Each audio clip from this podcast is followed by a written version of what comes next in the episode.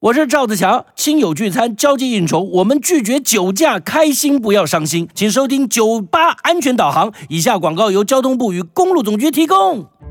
老公，哎，什么事啊？下个礼拜啊要开车载小宝回家见爸妈，别忘记买儿童汽车安全座椅哦。 OK，这我记得。不过那么多款式，哪一种才适合我们家小宝啊？嗯，小宝他还不到两岁，所以必须坐在膝带式婴儿床或后向式幼儿用安全座椅上，为什么？